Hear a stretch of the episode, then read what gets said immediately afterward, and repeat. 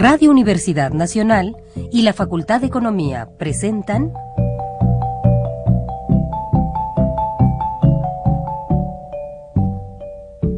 Los bienes terrenales.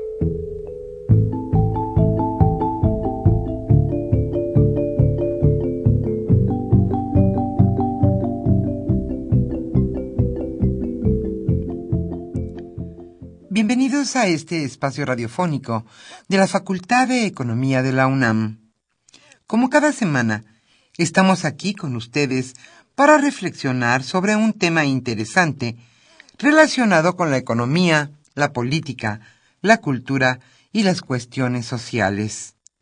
En nuestra mesa de análisis participan destacados especialistas, quienes nos acompañan hoy en este estudio y como siempre, le invitamos a participar en este programa a través de sus llamadas telefónicas. Para nosotros es un gusto saber que usted desde su casa, desde su oficina o en el lugar donde se encuentre, se interesa en el tema que tratamos. Nuestro número 5536 8989. Repito con mucho gusto. 5536 89 89.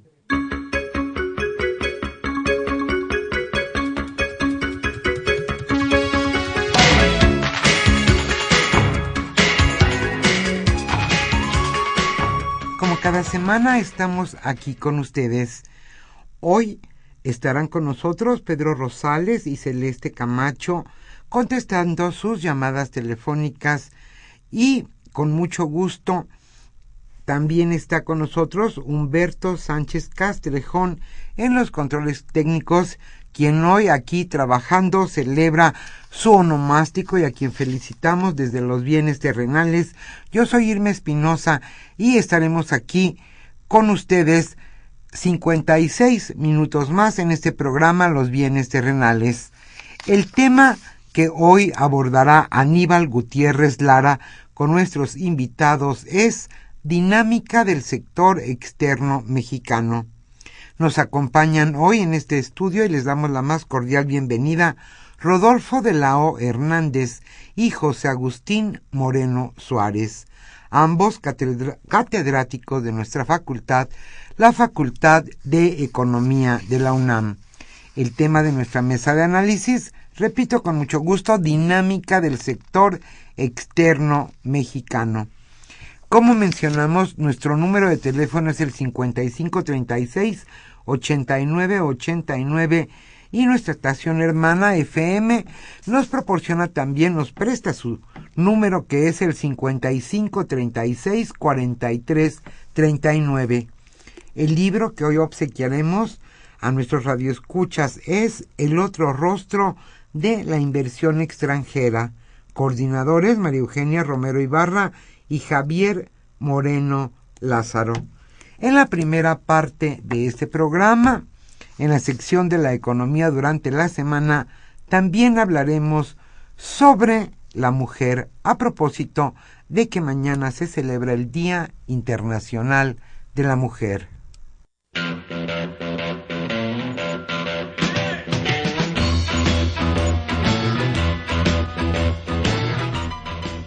La economía durante la semana.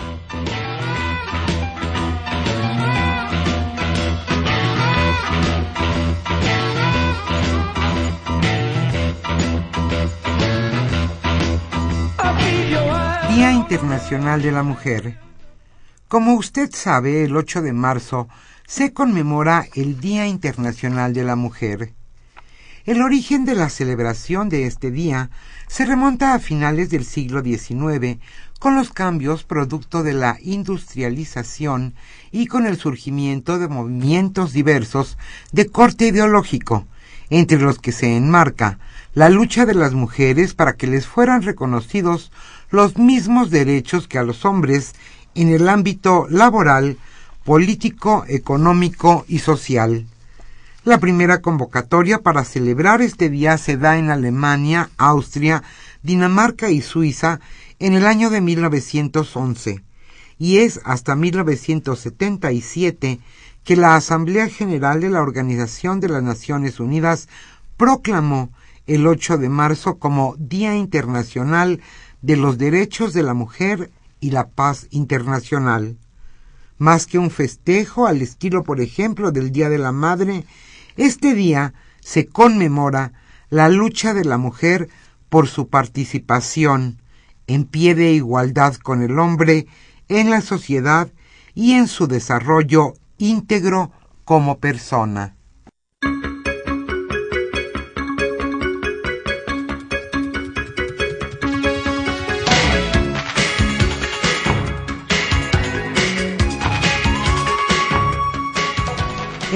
Somos casi 60 millones de mujeres.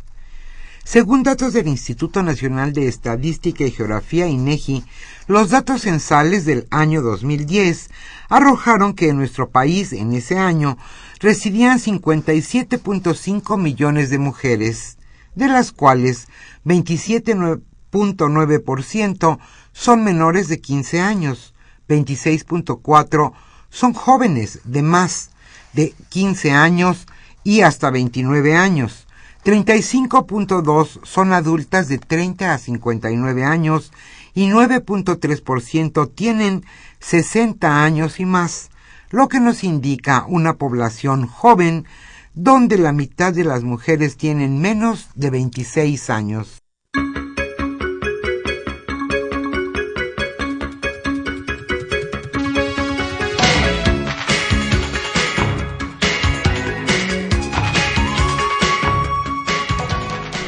La mujer y el empleo.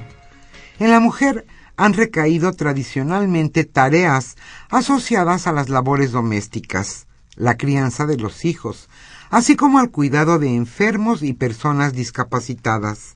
En la actualidad, su presencia creciente en el mercado laboral responde a los procesos de modernización y a una estrategia generadora de ingresos con la cual las mujeres contribuyen a sostener el nivel de vida de la familia.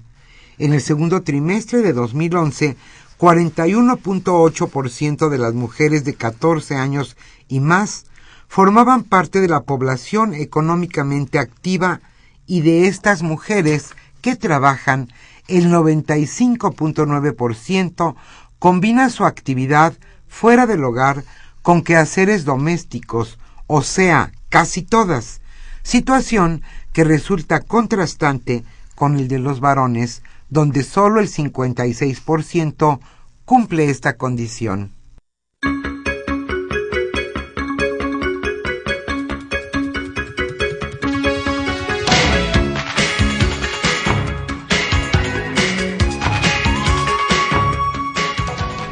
Un largo y sinuoso camino en las últimas décadas, la mujer en nuestro país ha tenido una creciente y acelerada incursión en el ámbito laboral.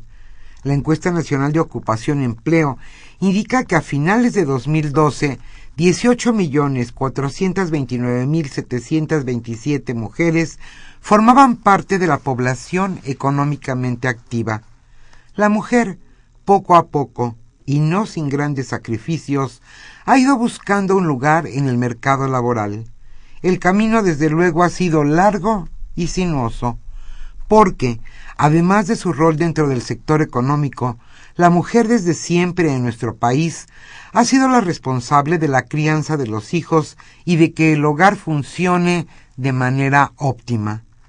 Desde las mujeres campesinas hasta las altas ejecutivas, todas o la gran mayoría, para no ser tan enfática, tienen a su cargo dobles y hasta triples responsabilidades, ya que en México la proporción de hogares con jefatura femenina pasó de 17.4% en 1970 a 24.6% en el año 2010.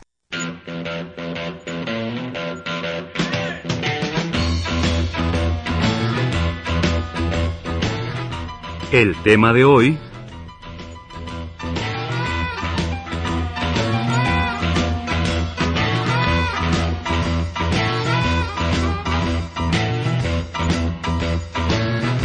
El tema que hoy abordaremos en nuestra mesa de análisis es Dinámica del sector externo mexicano. Hoy Aníbal Gutiérrez Lara charlará con Rodolfo de la O. Hernández y José Agustín Moreno Suárez. Ellos son catedráticos de la Facultad de Economía de la UNAM. Como siempre le invitamos a participar en este programa a través de sus llamadas telefónicas. Hoy nuestros compañeros Celeste Camacho y Pedro Rosales con mucho gusto escucharán sus comentarios, preguntas y opiniones sobre el tema que hoy se abordará, dinámica del sector externo mexicano. ¿Por qué es tan importante este sector en la economía nacional? A los primeros radioescuchas que se comuniquen a los bienes terrenales, la Facultad de Economía hoy le obsequiará el libro El otro rostro de la inversión extranjera, coordinadores de este texto, María Eugenia Romero Ibarra y Javier Moreno Lázaro.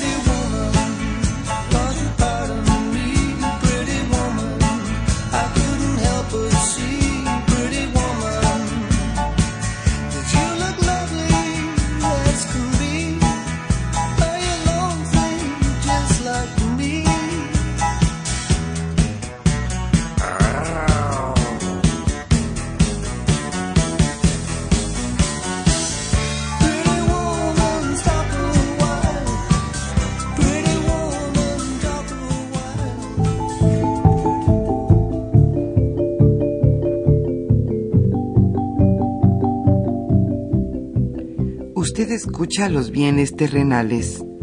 Nos interesa conocer su opinión. Le invitamos a comunicarse a este programa al teléfono 5536 89 89.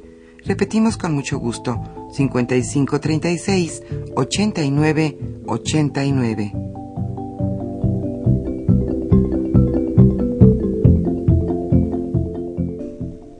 Muy buenas tardes, bienvenidos a esta su mesa de trabajo de los bienes terrenales. Vamos a retomar el tema que en algún momento se señaló, que es el de cómo está hoy México en su relación con el exterior. Con el exterior nosotros tenemos una relación comercial, intercambiamos productos, intercambiamos servicios, por ejemplo, servicios turísticos, el alquiler de fletes, seguros, transporte y demás. Y también tenemos esa otra parte en la que siempre ponemos la atención, que es el intercambio de recursos financieros, capitales que vienen, capitales que salen, eh, deuda, la, que contratamos o los eh, deudores que tenemos en el exterior. Todo esto se resume en una serie de movimientos de entradas y salidas de recursos. En México es sabido que hay un registro sistemático de todos esos movimientos que lo lleva el Banco de México y que se llama la balanza de pagos. Una balanza, como su nombre lo indica, en donde lo que se buscaría idealmente es que los recursos que estamos pagando al exterior tengan un soporte en términos de los ingresos que estamos captando del exterior, para que se balancee, para que se equilibre. La balanza de pagos fue objeto de muchos seguimientos, sobre todo en aquellos años, en los ochentas, en donde los desequilibrios que teníamos con el exterior nos llevaban a tener eh, grandes faltantes de recursos que pudieran ser nominados en dólares, en oro, en plata, en divisas extranjeras, para poder cubrir todas las transacciones, todos los pasivos, todos los pagos que teníamos que hacer al exterior. Una vez eh, sentado todo un programa de ajuste y después de los avatares de todas las reformas estructurales, ahora ya hasta las de segunda generación que acabamos de hacer, pues este registro sigue ahí permanente con algunos ajustes y cambios en su metodología, pero básicamente nos sigue diciendo exactamente lo mismo. cuánto pagamos al exterior por bienes y servicios de todo tipo y cuánto nos paga el exterior por bienes y servicios de todo tipo. En esta idea, hoy lo que estamos viendo es que esta balanza de pagos se dice está en niveles manejables, con un faltante menor, absolutamente manejable, en el que pues prácticamente puede ser cubierto con otras fuentes de recursos, con ahorros como lo que tenemos en la Reserva Internacional, para poder cubrir los desequilibrios que tenemos en la balanza de pagos.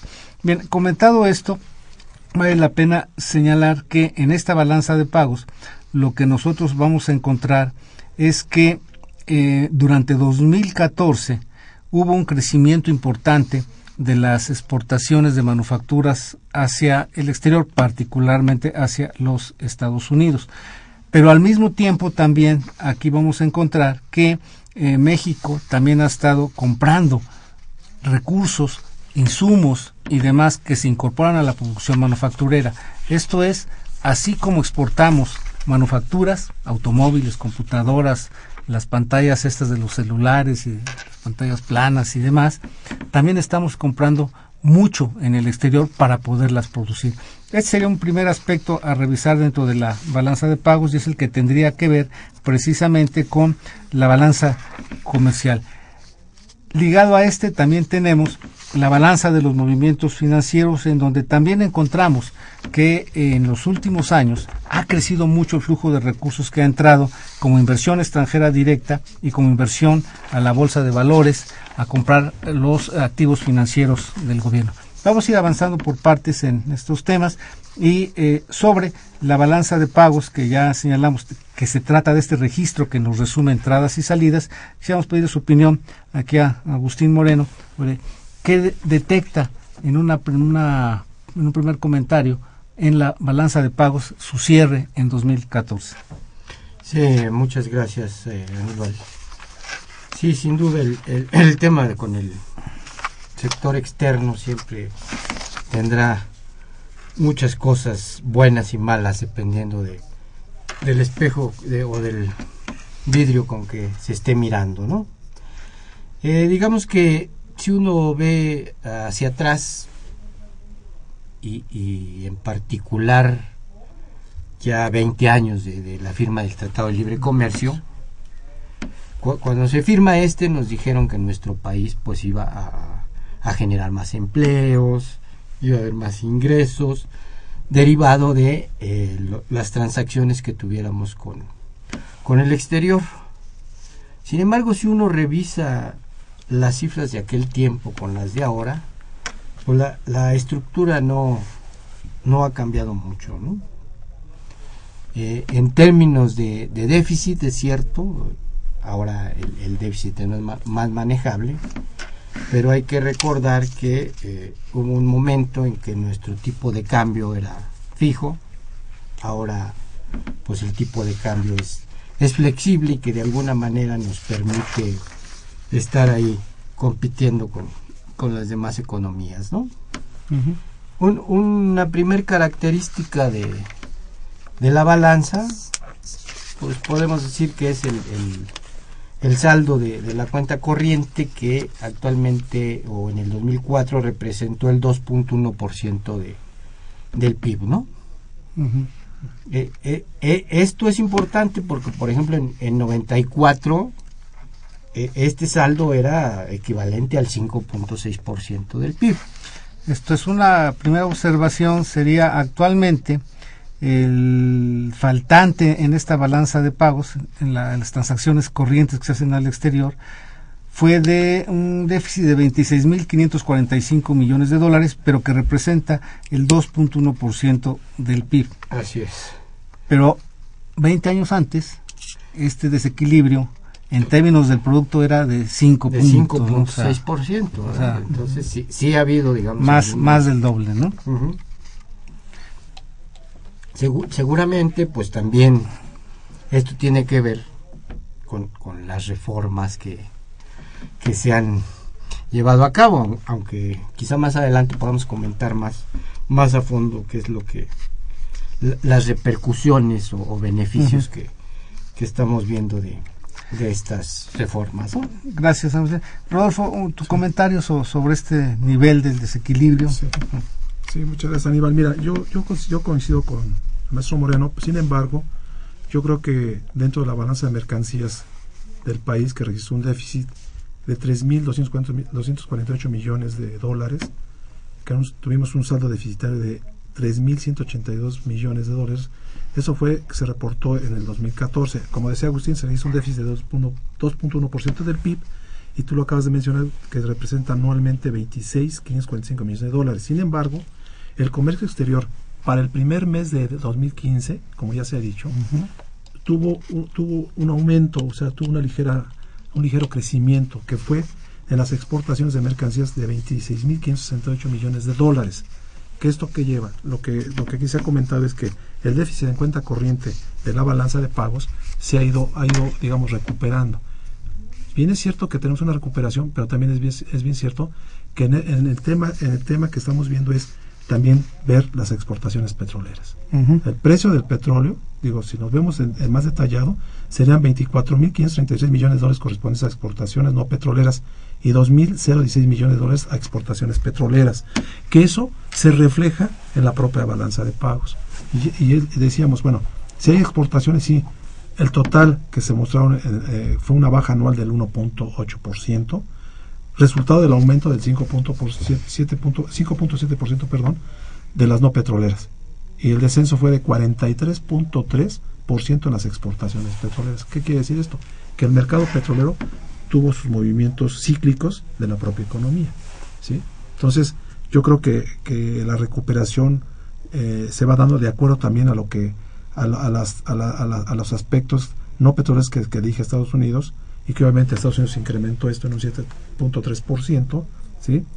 de, tasa anual y, correspondieron el, con el resto del mundo fue 0.5% y que esto obviamente fue ayudando a la, a la, recuperación, digamos, en términos porcentuales de la balanza de pagos. Sí, aquí también hablando de, dimensiones, me parece importante recordar que, como se señalaba Agustín haciendo una comparación estos 20 años, eh, el total del comercio exterior que teníamos hace 20 años, la suma de lo que se exportaba y la más lo que se compraba en el exterior de mercancías, era una cifra muy menor con respecto a lo que hoy teníamos, ¿no? si no me equivoco, andaba eh, esa suma como en 50, 60 mil millones de dólares al año.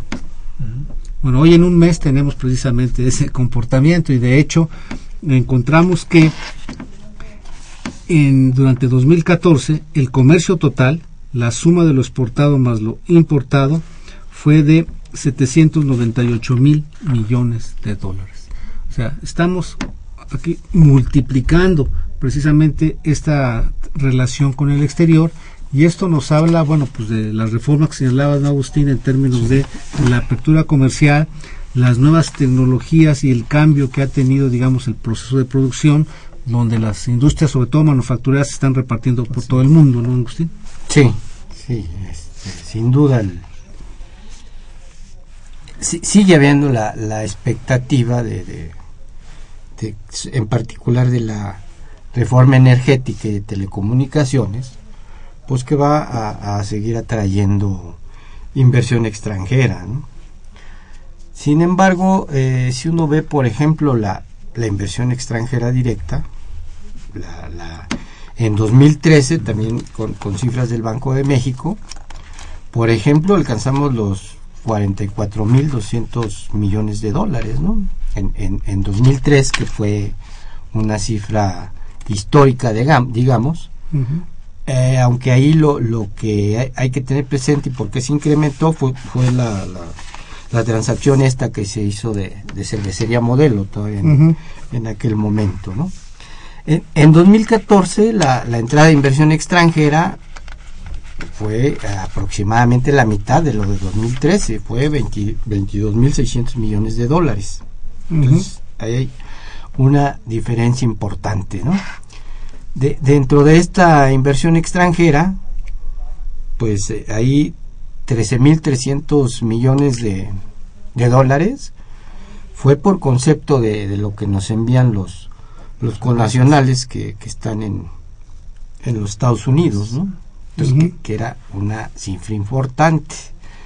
Eh, en 2014, esos recursos de, que envían los, los mexicanos solamente fue de 7.600 millones de, de dólares, que entonces fue también prácticamente la, la mitad, ¿no?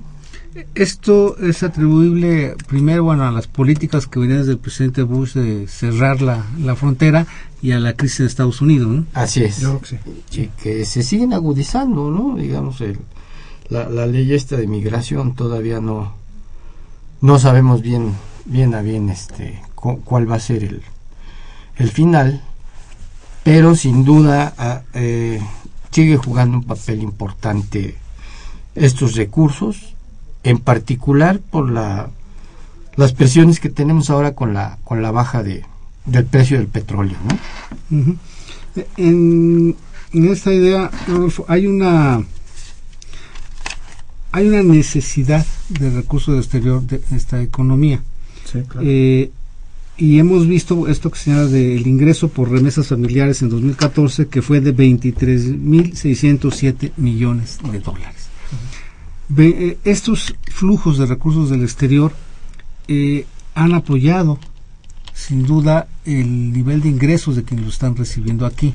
En esta idea, pues prácticamente estamos aquí eh, teniendo unos una derrama de recursos por remesas familiares, pues equivalente a uno de los programas sociales que tenemos, ¿no?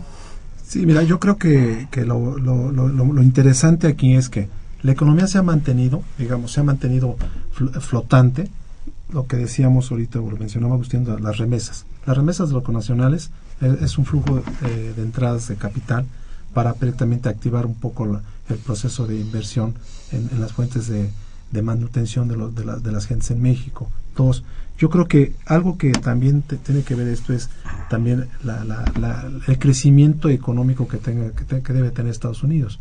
Hay que recordar que que las políticas, las medidas de, de, de, de, contención que tiene Estados Unidos ahorita en contra del migrante es muy fuerte. ¿sí? Y esto puede, tener, puede ocasionar un problema dentro de la economía nacional, porque obviamente dependemos de, Estados Unidos. Pero también hay algo, otra cosa que también se está dando, el fenómeno de la baja del petróleo y aparte el alza del dólar con respecto al peso que ese es algo que también entraría dentro de lo que es la, la parte de la mayor volatilidad del recurso financiero en México. ¿no? Sí, dentro de lo que nosotros estamos viendo al exterior, eh, el petróleo tiene ahí un peso importante, todo el concepto sí. ese de exportaciones petroleras. Así es. Y ahí tenemos dos eh, problemas. Uno, se cayó la capacidad de producción y de exportación. Eh, si no me equivoco, ahorita estamos exportando la mitad de lo que exportábamos hace unos par de años a Estados Unidos en términos de petróleo crudo. De hecho, ya hasta le estamos comprando petróleo a Estados Unidos para refinarlo aquí. Es correcto. Y este y al mismo tiempo el precio se cayó de ese promedio que tenían estimado incluso para de aquí al 2018 de 88 dólares por barril, que era lo que las previsiones que sí. había en, en, los criterios de política económica, a niveles que fueron pues por abajo de los 40, hoy se está medio recuperando, pero aún está lejos de, ese nivel. Esto afecta entonces de manera directa los ingresos que esperaban recibir, ¿no? Claro, claro, porque la, caída de los precios del petróleo a nivel internacional obviamente ve reflejado las mermas de entrada y salidas de mercancías dentro del, proceso de producción del país. Hablando caso México, Estados Unidos, tú lo acabas de mencionar, Estados Unidos tuvo o registró más que nada por exportaciones no petroleras regresó, tuvo un incremento de 7.3%. Sin embargo, esto también redituó o tuvo, tuvo, tuvo, un retroceso en los países, en, los, en, más, en todos los países del mundo, en 0.5%. Y esto, pues, obviamente, se refleja en la entrada y salida de la balanza de pagos, en la balanza de, de capitales, tanto de entrada de mercancías como lo que tú acabas de decir. Hoy, en vez de vender, estamos comprando. ¿no? Y habría aquí otro componente, o sea, esa relación con el exterior que decíamos de este comercio total de 798 mil millones de dólares, si no me equivoco, entre tres cuartas partes es estrictamente con Estados Unidos. ¿no? Así es, sí. Y bueno, el, eh, sin duda el, la, la, disminución esta en, en, el precio del petróleo repercute en, en varios ámbitos. Lo, lo, lo, que hemos padecido aquí pues ha sido el, el recorte al, al, gasto público, por ejemplo, uh -huh. que eh, le pega a, pues a la parte social, aunque se diga que, que no se van a afectar los, los programas, eh, sin duda tiene eh, eso combinado con la coyuntura electoral, digamos, en que se, Sí, claro. se- se va a- Hay veda, entonces no se puede gastar, no se pueden puede llegar los programas sociales y aparte hay menos menos recursos, ¿no? Así es, entonces eh, eh, po- por, ahí te- tenemos serios problemas. Aparte de que pues la mayoría de las mercancías eh, se hacen a base de, de petróleo, ¿no? Entonces, en, la medida de- Toda la química básica y todo eso son fuentes de y finalmente utilidad. eso se va se va a ver reflejado en, en, en nuestras eh, cuentas con, con el exterior, ¿no? Entonces, Ah, li- ligado a esto también, eh, yendo algo más de detalle, eh, lo que mencionaba yo hace rato, digamos, eh, si vemos los niveles, eh, 398 mil millones de dólares son el valor de las exportaciones de mercancías. Pero al mismo tiempo, estás comprando en el exterior 400 mil millones de dólares. así es. O sea, eh, esto, independiente del desequilibrio, te habla de que, en primer lugar, estás comprando, estás en un mercado global y eres un jugador importante con estos niveles de, de actividad económica, de, de intercambio, ¿no? de intercambio comercial. Pero por otro lado, no lo estás aprovechando en la medida de que para poder exportar tienes que comprar en el exterior los insumos. Para que esta economía crezca, tiene que importar insumos del exterior, sobre todo de Estados Unidos. Estados ¿no, Unidos, claro. Yo creo que aquí, fíjate que esto, esto se ha, se, ha, se ha visto más que nada en la práctica. ¿Cuál es la práctica? Eh, la práctica que hemos tenido es precisamente, primero, llevar a cabo un, digamos, un respiro dentro de la economía como tal. Evitar ese, ese, ese retroceso de lo que ya se ha tenido dentro del Producto Interno Bruto. Recordemos que el PIB eh, tiene, ti- ha tenido eh, retrocesos negativos y eso eso también le ha pues le ha perjudicado a la economía nacional sin embargo yo creo que la economía mexicana se ha, ha estado sosteniéndose gracias a, ese tipo de acciones que se han tomado lo decía Agustín con las nuevas reformas económicas no yo creo que ahí la- hace rato comentábamos la gira no que, que que se ha hecho en las giras para vender la- los productos eh, nacionales al exterior no yo creo que ha, ha habido una acogida muy muy positiva para poder reactivar la economía sobre todo por la desaceleración de la economía norteamericana que, que tiene Sí, ¿no? en, en esta lógica lo que estaría buscando es, en un contexto de, de reformas económicas sobre todo, se está buscando fortalecer esta participación de México en el comercio internacional, buscando pues eh, atraer lo que ha sucedido en los últimos años. Viene la inversión extranjera para producir bienes que no se comercializan aquí, sino que son para exportar. Pero esta inversión extranjera no ha logrado no le ha interesado, no ha habido la capacidad política de, gubernamental para poder establecer reglas en las que paulatinamente dejen de traer más insumos del exterior y que se produzcan aquí, fomentar y crear cadenas de proveedores, con lo cual sí habría un mayor impacto en términos del empleo y del crecimiento de nuestra economía. ¿no? Eh, aunque ahí habría que ver que la inversión llegue propiamente a, a las áreas productivas, ¿no? Nu- Nuestro país ha tenido inversión e- extranjera, pero de cartera, que sabemos es muy volátil, muy, por ejemplo, entre 2013 y 2014 se recibieron casi 100 mil millones de dólares en los dos años. Y pues este recurso se invierte principalmente en valores gubernamentales, que eso eh, a la economía no, no le sirve de mucho, ¿no? Son, son cuestiones que eh, vuelven vulnerable más bien a, a- a- nuestra economía, porque en cualquier momento, pues este, dicen yo ya me voy de aquí y eh, no nos resuelven mucho el, los problemas que tenemos, ¿no? Yo creo que aquí, perdón Agustín, yo creo que también es lo que tú acabas de mencionar, una moderación en, el, en su déficit de cuenta corriente, ¿no?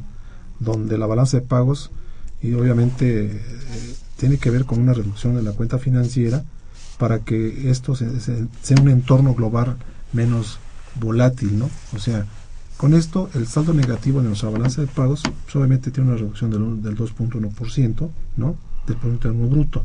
Y eso para, para nosotros en el 14 fue del 2.4% y que para este año, bueno, pues obviamente los pronósticos se dan a través de que puede ser el 3.29 o 3.08%, ¿sí?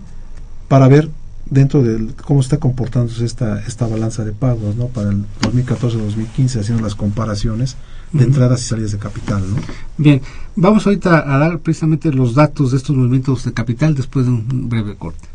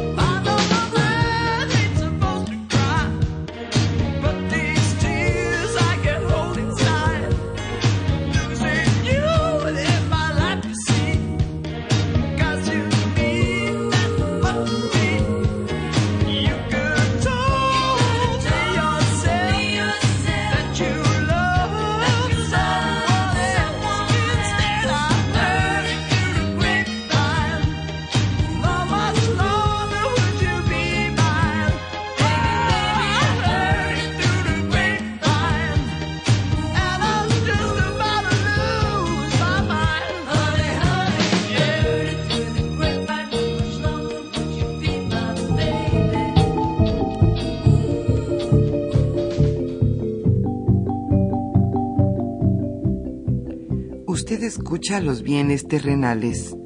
Nos interesa conocer su opinión. Le invitamos a comunicarse a este programa al teléfono 5536 89 89. Repetimos con mucho gusto, 5536 89 89. Bien, regresamos a nuestra mesa de trabajo sobre esta balanza de pagos, lo que nos dice del sector externo. Nos acompañan los maestros Rodolfo de la O y Agustín Moreno. Bien, eh, íbamos a tocar ahorita el punto eh, muy sensible en términos de que decíamos, hemos estado poniendo el énfasis en este intercambio de, mercancías, ¿no? Desde, sobre todo manufacturas, automóviles, computadoras y todo, cuál es el contenido que tienen en términos de lo nacional y cuánto se está importando. Eh, el dato que podemos manejar ahorita es que prácticamente de cada 100 dólares que pagamos al, al exterior, 90 tienen que ver con eh, la compra de insumos y maquinaria y equipo para poder producir esos esos bienes ¿no? el otro restante 10 son los bienes de consumo eso que conocemos coloquialmente como fayuca y demás esos son ese 10% eh, pero hay otro tema aquí importante que es este flujo de capital o sea los movimientos de inversión la balanza nos está eh, reportando que hubo ingresos eh, netos de inversión extranjera directa por 15 mil millones de dólares prácticamente. O sea, 15 mil millones de dólares que llegaron del exterior para invertirse en cosas, en fieros, en hacer cosas. Sin embargo, aquí lo que habría que valorar es que muchas veces esta inversión entra, pero a comprar lo que ya está. No crea de inmediato nuevos activos, ¿no? Activos. sino que llega y se monta en lo que ya está. Hay que ver las que vienen a crear nuevos activos, como tenemos este año el compromiso de que vendrán dos armadoras a poner plantas muy grandes en, en, México, ¿no? Pero hay que valorar ahí esto en términos de este peso de la inversión extranjera directa. Pero, por otro lado, tenemos que la inversión que viene a los mercados financieros, esta inversión que viene a comprar títulos del gobierno, títulos de las empresas para ganar un rendimiento superior al que hay afuera, ahora que están allá caídas las tasas de interés, esta inversión sumó prácticamente 46.500 millones de dólares, tres veces más a la inversión extranjera directa. Y este flujo de inversión, este monto que, como ejemplo, entró en este año, pensemos que en el momento en que haya tasas de interés más atractivas en el exterior, pues va a valorar entre cambiar su inversión en pesos por dólares e irse a invertir en dólares en otro país. Esto es precisamente lo que hoy estamos viviendo, que eh, con un tipo de cambio que se está moviendo mucho por esto y que pues ha llegado a estar a niveles de 15.55, ¿no, Agustín? Sí, y, y quizá esto todavía tienda a, a incrementarse. Con, otra vez retomemos lo de, lo de la reforma energética. Me parece que, que los inversionistas extranjeros eh, lo que están comprando es el papel, no, no, no otra cosa, ¿no? Están viendo a, ¿A futuro y, y, eh, po- posiblemente por ahí pueda eh, incrementarse. Aunque aquí también ha- habría que tocar la, la- el famoso rubro de, de errores y omisiones, que por ahí tenemos chance de... de Lo- los movimientos de, de ese comercio no, no legal, No legal, no para decirlo ordenadamente, Ir- que también es importante. ir ¿no? cuadrando las cifras, ¿no? Sí. Bien, vamos a darle eh, atención a las demandas de nuestro amable auditorio. Don José Guadalupe Medina de Ciudad de Nezahualcóyotl, un saludo. ¿Qué entidades integran el sector externo mexicano? ¿Dónde y cuándo existen? Y muchas felicidades por su programa, lo seguiremos escuchando. Pues entidades como tal no, no es, no, sino es la economía en No, general, es ¿no? en O sea, general, la economía de manera general, porque entidades, pues no. Pues si se, se refiere a Empresas. a, a empresas, más bien en el ámbito gubernamental, pues la Secretaría de, De Economía es quien lleva quien incide ahí en, este, en- en esta parte, ¿no? Es. políticas que tiene Hacienda, pero realmente como entidades del sector externo, pues No son las empresas que exportan, las manufactureras, las de cómputo, las que exportan software, las- los que exportan melones, papaya, fresas Sí, y demás, sí, sí. y también los que están comprando de allá esto, ¿no? Y bueno, Así aquí es. entran hasta empresas públicas como Claro. CFE y Pemex que importan Así combustibles y demás, ¿no? Hoy estamos importando el 40% de la gasolina que, que usamos, que ¿no? usamos, claro. Bien, gracias. Eh, eh, Flavio Aguilar García de Iztacalco, ¿qué proponen para mejorar el sector externo mexicano y cuál es la perspectiva del sector a futuro? Bueno, yo creo que se- se- si proponemos algo es este que el comportamiento de la economía siga fluyendo de, de manera estable. Tú lo acabas de decir, Aníbal, en ese momento, el, el- el flujo de inversión que se está dando también es algo que si no tenemos una buena inversión de ex- extranjera directa, como tú lo acabas de decir, dos plantas que vienen a instalarse en México, las que ya tenemos en el Bajío, en Puebla, en, en algunos estados de la República, de autopartes, o sea, manufactura. Si eso se sigue dando, podemos este, tener buenos... Y, y, pues mejorarlo tiene que ver mucho con, con la inversión, ¿no? Así Que- que es. sea en El este tipo de inversión y que es esté que sí, orientada a los mercados, ¿no? Así es. Jesús Ríos de Miguel Hidalgo, ¿cuál es el contenido nacional y el extranjero en las cifras del sector externo? Bueno, lo que la cifra que le acabo de dar es esa en términos de, de cómo nos estamos relacionando. que cada 100 dólares que gastamos, prácticamente 90 tienen que ver con la adquisición de elementos para la producción, sean insumos, sean materias primas, tintes, químicos y demás, así como combustible ahora y también pues la maquinaria y el equipo. Eh, Juan Manuel Perusquía de Cuauhtémoc, periodista, le mando un saludo a la licenciada Irma Espinosa, a todo el equipo, muchas gracias, que pasemos un buen, excelente fin de semana, igual para todos los radioescuchas y el equipo aquí presente. Raúl Horta Retana de Miguel Hidalgo, gracias, también felicita a todos los compañeros del programa. Eh, Leopoldo Ruiz, profesor de Prepa 6, ¿hasta dónde el pertenecer al Telecán ha repercutido en beneficio para el pueblo mexicano? ¿Qué pasa con el sector externo con países europeos y sudamericanos?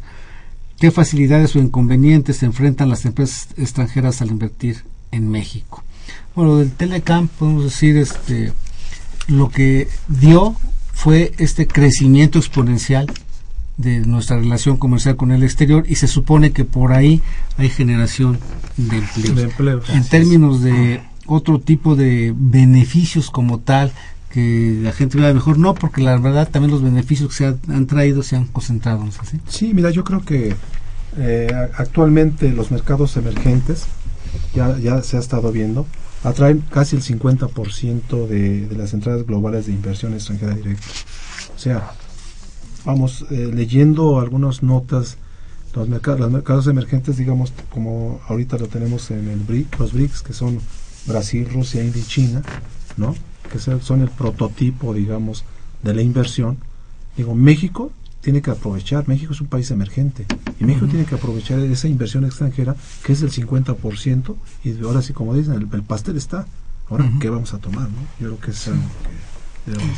Pues digamos, mi- mirándolo en otra perspectiva, en otro ámbito, lo, lo del TLC y todo esto, pues digo, Forbes a- acaba de, de publicar su lista de, de, de eminentes mexicanos, de los más ricos del mundo, que tenemos por ahí. eh, los 10 entre los 16, los 16 más ricos están aquí en, en, en nuestro país, empezando por el señor Slim, y digamos que, que un cálculo así de sus fortunas de estos 16 en, el- en conjunto representarían el 12% del PIB de, de nuestro país.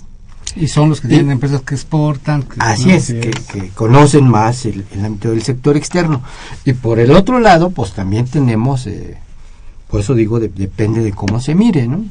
El, el Coneval, por ejemplo, en, en el último trimestre de 2014, dice que los mexicanos con alguna ocupación que no llegaron a la quincena con, con su ingreso, Re- todos. representan el 54.77%, digamos que algo así como 62 millones de, de mexicanos, Claro, y visto con, contra los 16 claro. que tienen. Es precisamente el problema de la concentración del ingreso. Bien, el, eh, ¿qué pasa con el sector externo de países europeos y sudamericanos? La relación se ha querido incrementar, se han multiplicado acuerdos y demás, pero, pero es mínimo, ¿no? Realmente, y dentro de Europa, quien pesa aquí es España, Alemania y este y Holanda, ¿no? Por la parte de las cuestiones de alimentos. Con Sudamérica, yo les recordaría que desde que me acuerdo se había intentado tener un acuerdo latinoamericano de libre comercio, luego un acuerdo latinoamericano de integración y siempre acabamos apuñalados, o sea, no nos podemos poner de acuerdo. Y, y estamos viendo que, por ejemplo, un acuerdo automotriz en el que ya de repente estábamos eh, exportando muchos automóviles a Brasil, ya lo está echando para abajo Brasil y está pidiendo renegociar y demás porque Así ellos es. están perdiendo mercado. Ahí puede ¿no? ser también porque, bueno, México les ha quitado el, el mercado a, a nivel de América Latina, hablando de- del comercio exterior. México ya ocupa el, el primer lugar, ¿no? Em, superando a, a Brasil. Así es. Exactamente. Bueno, eh, gracias Alejandro Valencia del Cuauhtémoc, ¿cuál va a ser el aumento del PIB para, para 2015? Pues la expectativa oficial sigue siendo de 3.5, pero los pronósticos de los especialistas del sector privado que publica el Banco de México nos está diciendo que este crecimiento podría ser de 3.08, eh, 0805, más o menos es lo que están poniendo hoy en el mes de febrero, pero veníamos de ellos de una perspectiva de 3.3, o sea, va a la baja la perspectiva, de de crecimiento, claro. Eh, ah, bueno, también nos faltaba esto, ¿qué facilidades o inconvenientes se enfrentan las empresas extranjeras al invertir en México? Pues lo que han señalado siempre ha sido la, la inseguridad, el tema de seguridad y, Que eso, y la corrupción, ¿no? así es. Bien, este Agustín Narváez González de Coajimalpa, ¿realmente la inversión extranjera beneficia a México? Pues supone que una parte de esta inversión, la que viene a, a invertir en cosas, pues va a generar empleos, va a, a fomentar la construcción de una planta productiva, va a tener tecnología. ¿En qué medida beneficia a los mexicanos? Es distinto y es lo que tú señalabas, ¿no, Agustín? El Así tema de la concentración Sí. del, del ingreso, ¿no? Ah, Ahí, por ejemplo, Herdes acaba de anunciar que va a comprar helados Nestlé, por ejemplo. Jalisco, que, eh, la planta de Jalisco. que puede ser que ese tipo de inversión es la que, la que se requiere sobre todo. ¿no? Sí, aquí tenemos también la llamada de Manuel Munguía, economista, nos dice las falacias de Peña Nieto sobre perspectivas de crecimiento mayores a 2014 nos muestra irresponsabilidad y perversidad de hacer estos anuncios del exterior. Cuando los precios del petróleo se desploman, el galón de gasolina se vende al doble del precio internacional y cuando la moneda se está devaluando en los mercados de futuro. Los mexicanos no debemos soportar esta situación que solo benefició al sector externo. Sí, hay una concentración de estos beneficios gracias a Manuel Munguía, economista.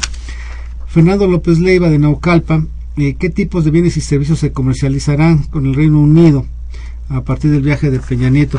Pues se va a fomentar lo, lo que, se- lo que ya se tenía. Me parece que nosotros estamos exportando ahí sobre todo algunos eh, alimentos, Alimentos básicos, básicos, alguna cosa de ese es. tipo. Lo que sí recuerdo, Granos. porque me se me quedó grabado, ¿qué es lo que le estamos comprando más a los ingleses? Es whisky. O sea, ese sí no falla.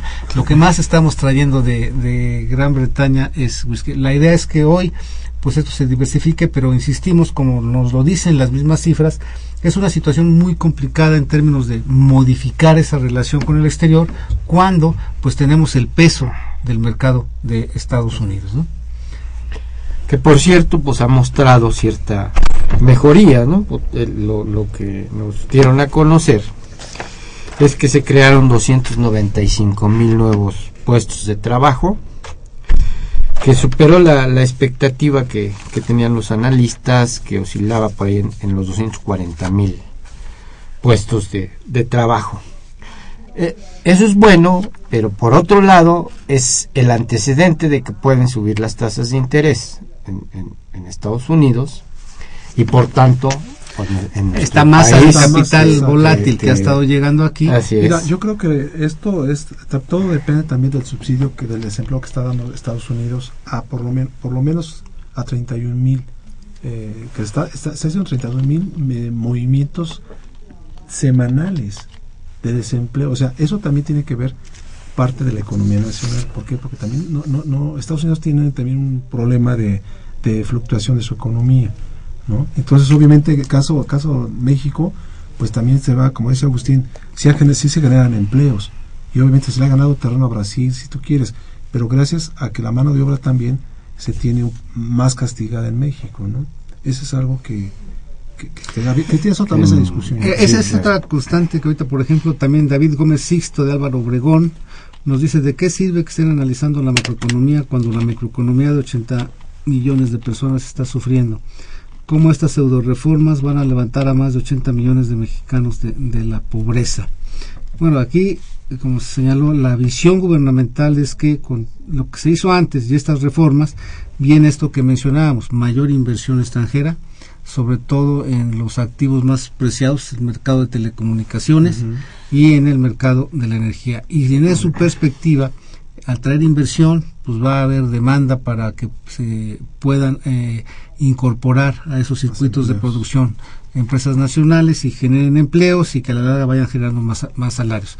Lo que es un hecho es que esto, pues siempre dudamos, en términos de las cifras que maneja siempre Agustín, de que la concentración del ingreso es lo que hace que precisamente estos supuestos beneficios nada más le lleguen a unos, cuantos. cuantos. El ejemplo que dabas, Agustín, es de cuántos están en Forbes sin contar 16 gente, 16 ¿no? contra, contra estos 50, otros 60 120 millones, dependiendo de- ¿no? de- de- y, y aún más, digamos, eh, si uno ve lo, lo inmediato, digamos, lo que conocemos, la, la apuesta del, del aeropuerto internacional, ya hoy por ahí se empiezan a, a escuchar comentarios de senadores que, que más que beneficios va a traer prejuicios, ¿no?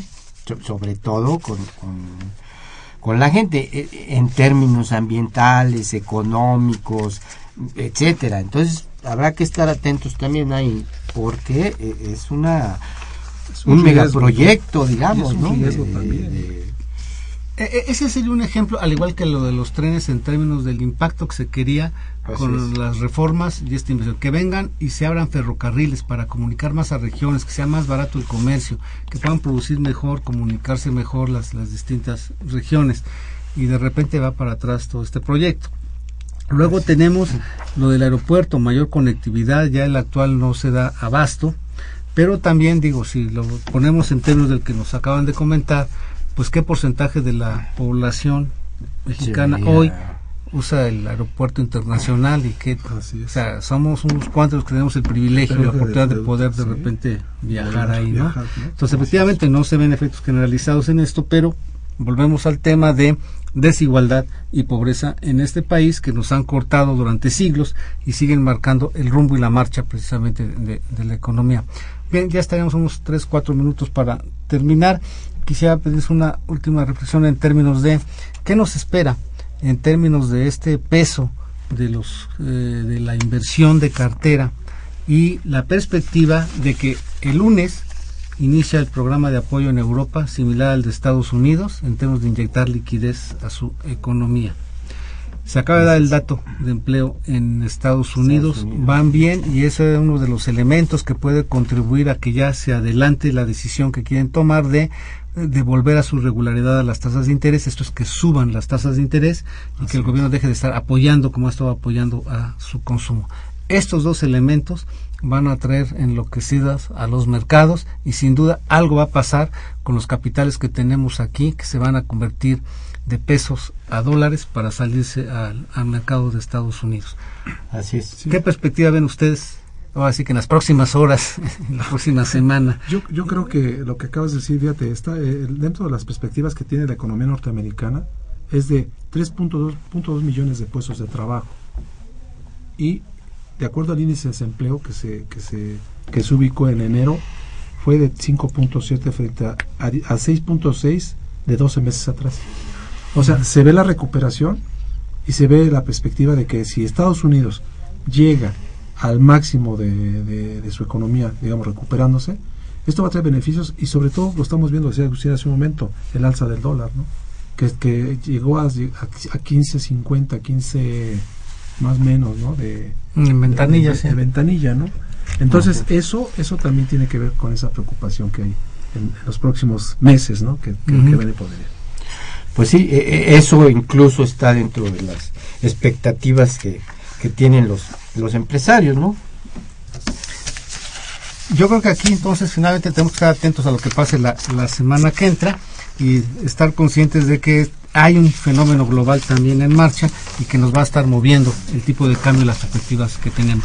Bien, se nos acabó el tiempo, les agradecemos que nos hayan acompañado en este programa de los bienes terrenales, agradezco a Rodolfo y Agustín que nos hayan acompañado.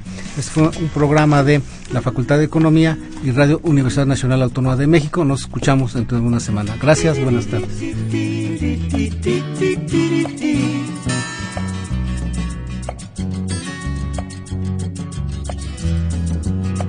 And here's to you, Mrs. Robinson.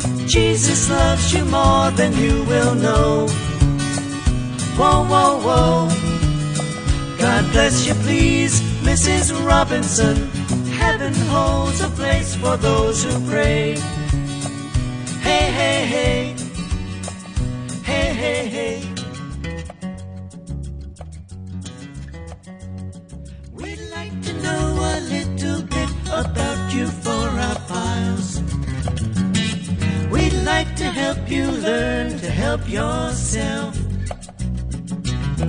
Look around Agradecemos su atención y participación en este programa a través de sus llamadas telefónicas y la invitamos la próxima semana a la misma hora en otro programa más de los bienes terrenales. La coordinación general fue de Carlos Javier Cabrera Adame. La coordinación académica de Aníbal Gutiérrez, Roberto Cabral, Alejandro Pérez Pascual, Rubén Antonio Miguel y Leonardo Lomelí Vanegas. En los controles técnicos, nuestro compañero Humberto Sánchez Castrejón. Y en la voz y producción, su amiga Irma Espinosa, quien se despide de ustedes y le desea un agradable fin de semana.